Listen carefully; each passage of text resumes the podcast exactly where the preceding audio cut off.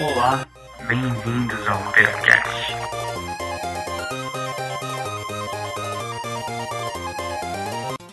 Olá, Peracasters, tudo bem com vocês? Mais uma fatia literária aí na saindo do forno, né? Bem fresquinho para vocês.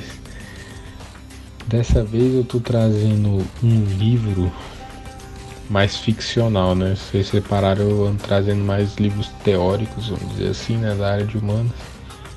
Dessa vez eu vou trazer o livro de ficção, mais especificamente um drama, uma tragédia, do Jean Racine, que foi um teatrólogo, um dramaturgo francês. Ele é inclusive muitas vezes comparado ao Shakespeare, né? Ele é, ele é dito como Shakespeare francês, né?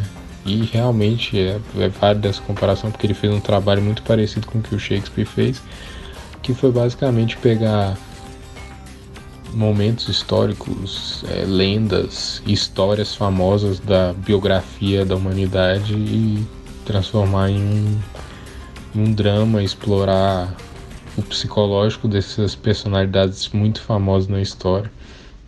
E isso ele fez, isso Shakespeare fez, e eles são muito bons nisso. É, a peça que eu li foi britânico, né?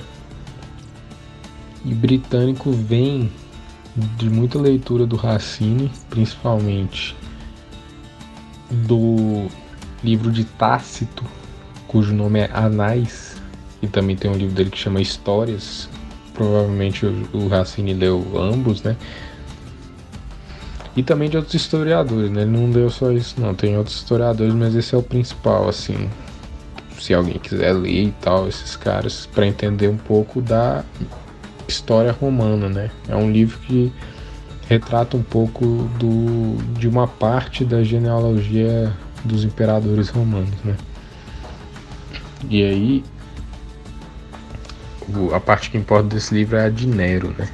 O britânico trata do Império de Nero. Não sei se vocês lembram, mas Nero foi tido como um dos imperadores mais cruéis e sangrentos da história de Roma, né? Um imperador furioso, vamos dizer assim.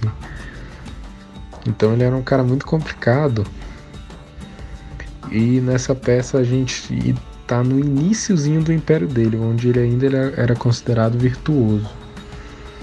E o que é que acontece? Para não ficar confuso, vamos deixar tudo certinho. Nero era filho de Agripina, Agripina a Menor, que ela era chamada, né? Era uma mulher muito importante na história.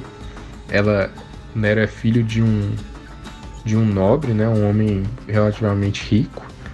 Só que a Agripina, sua mãe, se separa desse homem e se casa com o imperador César na época. Né?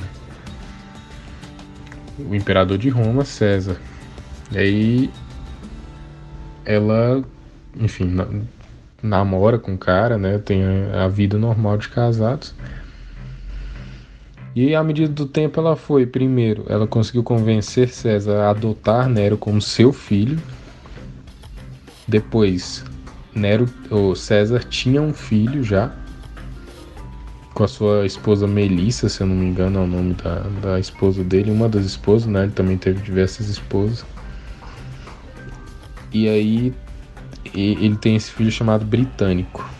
E esse era o, o filho que assumiria após a morte de César. Né? Mas o que, que Agripina muito espertamente faz? É, seduz César para adotar Nero, seduz também para fazer com que ele pareça digno politicamente, né? E vai minando a presença de britânico tanto no, no meio político de todo mundo, de toda Roma, né? Ela foi meio que minando aí ele do próprio partido, se a gente puder chamar assim, né? Do próprio grupo de pessoas que ele influenciava. E foi diminuindo a influência de Britânico, que foi aumentando a de Nero. Até que César se convence de coroar Nero, porém aí tem diversas versões na história, antes de morrer, César percebe o plano de Agripina e se arrepende duramente assim de ter ignorado o próprio filho, né? E tenta voltar atrás. E aí entra mais uma versão duvidosa da história que não se tem certeza que Agripina vai e envenena o próprio marido. E ela já tendo toda a influência política possível, consegue botar Nero como sucessor de César e ele se torna imperador Nero. É, e aí que a peça se inicia, logo depois dessa instaurada de poder. E como que essa peça acontece? A Agripina é, não quebra as relações com o britânico, o filho legítimo de César, porque ela teme que seu filho, até porque ela conhece o próprio filho, né, que seu filho com o poder se torne é, pouco influenciável. Né? Então a Agripina, mesmo não sendo a imperatriz, queria ter poder pelo, sobre o próprio filho para enfim, conseguir exercer uma certa influência, né? Ela gostava do poder também. E aí nesse livro inicia-se com Nero afastado de Agripina, Nero para de falar com ela, então Agripina perde essa influência, então ela além de ficar muito brava porque ela fez todo esse esforço para fazer ele se tornar imperador, né? Matou o marido, fez toda uma influência política, minou a influência do britânico e aí, basicamente, o livro é isso, né? Tem, tem duas tramas essa peça. Que é essa trama da Agripina com raiva do Nero por ter passado a ignorar ela. E o outro trama é o romance de Britânico, o filho de, legítimo de César, com Júnia, que é uma amante dele, que, que Racine inclusive criou. Essa moça não existe na história, vamos dizer assim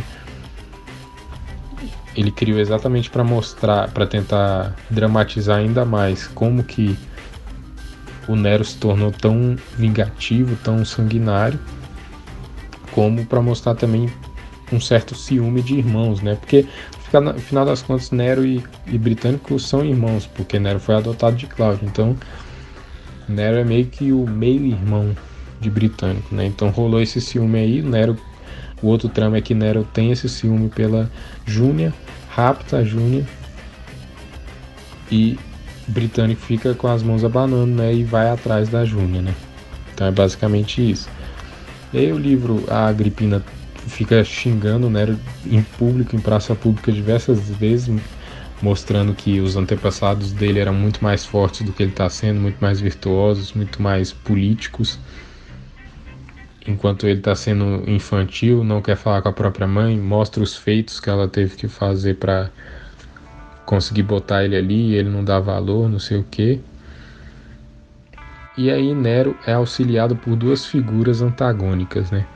Burros, que é ambos são como se fossem ministros, ajudantes de cada um, né?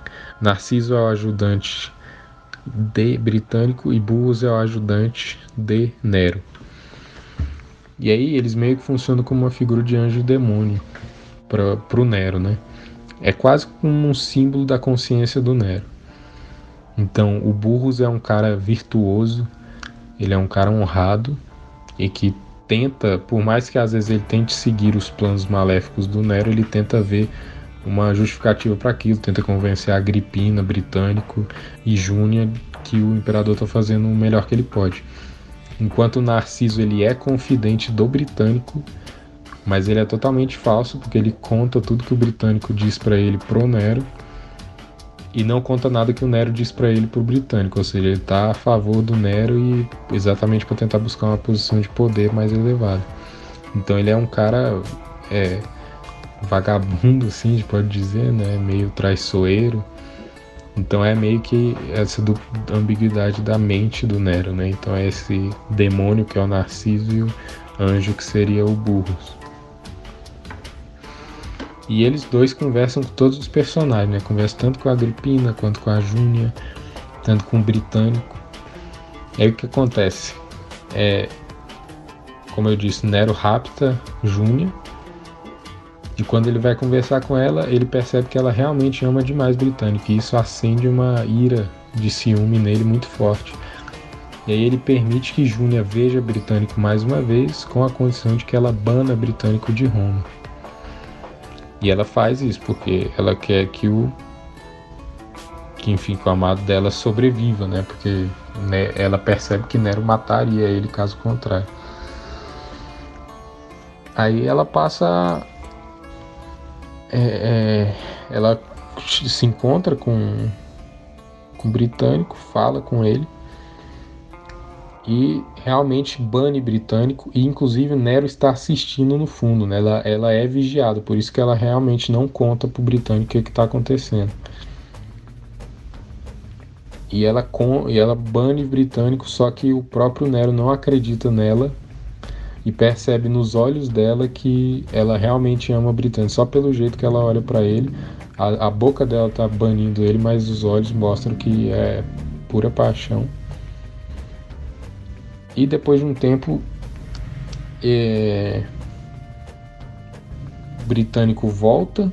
A Agripina consegue falar com seu filho depois de ser proibida durante muito tempo. Ela xinga bastante ele, volta aquela questão de falar que ela fez demais para ele subir ao trono. Para ele ser ingrato assim, ele se justifica, falando que agora ele é um César, né, um imperador, que ele tem todas as atribuições, que ele tem que reinar sozinho que a mãe dele não é uma imperatriz, né, de fato, então, enfim. Aí ele, é, eles dois acabam se acertando.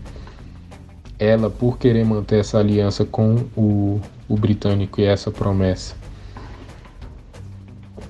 acaba pedindo para Nero desistir da Júnia e deixar a Júnia ficar com o britânico. Ele finge aceitar e também passa a ganhar todas as regalias de volta, né? Os guardas passam a atender a Agripina novamente e tudo. Uma coisa que eu esqueci de falar é que Nero, além de tudo, a Agripina também conseguiu casar Nero com Otávia, que era uma, uma das filhas de César também legítimas, biológicas, né? Isso antes dele adotar o Nero. Isso fez com que foi um dos passos para ir para Nero ganhar uma legitimidade ali ao trono. E Nero estava tentando se divorciar de Otávio para ficar com Júnia, né? E isso também deixou a Agripina ainda mais brava porque, poxa, ela conseguiu um casamento, ela, além de tudo pro cara, né? Enfim, aí tem isso, né? Tudo, tudo em paz agora entre Nero e Agripina. E aí Britânico volta, encontra Júnia e meio que britânico briga com Nero sobre a infância deles, sobre tudo, né? Sobre o momento dele estar tá buscando Júnia, sobre ele ser imperador. E aí, no final das contas, Nero manda prender ambos. E Júnia acaba contando antes disso, né, na conversa com o britânico, que Nero tinha feito ela ela meio que esconder as coisas que ela estava sentindo, que é ele que foi responsável por banir o britânico de Roma.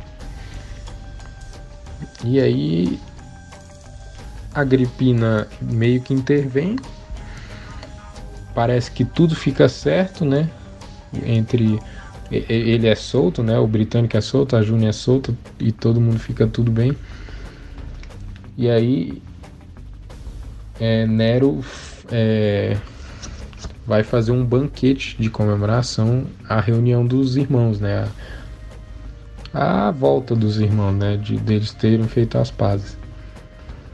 Só que Júnia está muito desconfiada. Ela fica fazendo diálogos lá com o Britânico falando que ela está desconfiadíssima disso. E aí o britânico fala que ela tá de besteira e tal, que ela vai lá falar com. que ele vai lá falar com o irmão dele de boas. Inclusive a Agripina chega, vê que britânico e Júnior estão com um ar meio de pesares, né? Que ambos estavam meio preocupados, chorando e tal. E a Agripina de novo assegura que nada vai acontecer, que ela conversou com o filho e vai dar tudo certo. Só que nesse meio tempo entra aquele anjo demônio, né? Burros con convence de fato Nero a não matar britânico por conta de Júnior. Ele até consegue. É, Nero fica tomado pelo discurso de burros e, e, se decide que não vai matar, só que logo depois entra Narciso, o demônio, e convence que ele já tinha arrumado veneno, que era a melhor escolha possível e tal. E no final das contas, é, acaba falecendo o britânico. A Agripina, numa cena muito impressionante, acusa o próprio filho de matar britânico. E, enfim, no final das contas acontece todo um escândalo. A Júnia vai para uma espécie de templo para sacerdotisas, né? Que, que elas não podem se casar mais quando elas entram nesse templo. Então Nero perde para sempre Júnia. É, antes de entrar nesse templo, Narciso tenta puxar a Júnia para satisfazer Nero, mas ele é pisoteado e, enfim, dilacerado pelo público, ele é morto ali. E Burros continua vivo, mas muito decepcionado. E é isso que acontece. Então é britânico morto, Nero enlouquece no final das contas e começa a olhar para o céu.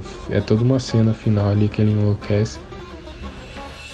Enfim, essa é a peça, galera. É um, uma peça que muito interessante porque é, é um, um, fato histórico que aconteceu tirando Júnior, né? Júnior não existiu, isso foi uma inserção do Racine para mostrar porque historiograficamente falando, Nero realmente tinha uma raiva do próprio irmão britânico. Ele manda matar britânico de fato na história. E aí, e aí Racine insere essa personagem, a mulher de britânico, para tentar dramatizar um pouco mais isso, entender um pouco melhor o psicológico do Nero. É, e também na, na, própria história, se eu não me engano, ele posteriormente manda matar a própria mãe, o Nero, manda matar a Agripina. Enfim, é uma história muito triste, mas é muito bem feita. Eu recomendo que vocês é, leiam. Assistam peça também se vocês souberem francês, porque eu não acho em português de jeito nenhum. É, e a cópia que eu tenho é traduzida pelo Jenny Pela, né? Eu acho que é uma mulher, Jenny Kleibin Siegel, com estudos introdutórios de Paulo Ronay ou Ronay, não sei como é que fala. Que foi um professor, inclusive aqui no Brasil, húngaro, mas que trabalhou aqui no Brasil. E ele apresenta um, uma crítica muito interessante desse texto, né? mostrando isso tudo que eu falei da ambiguidade do Narciso do Burros foi, foi lendo ele.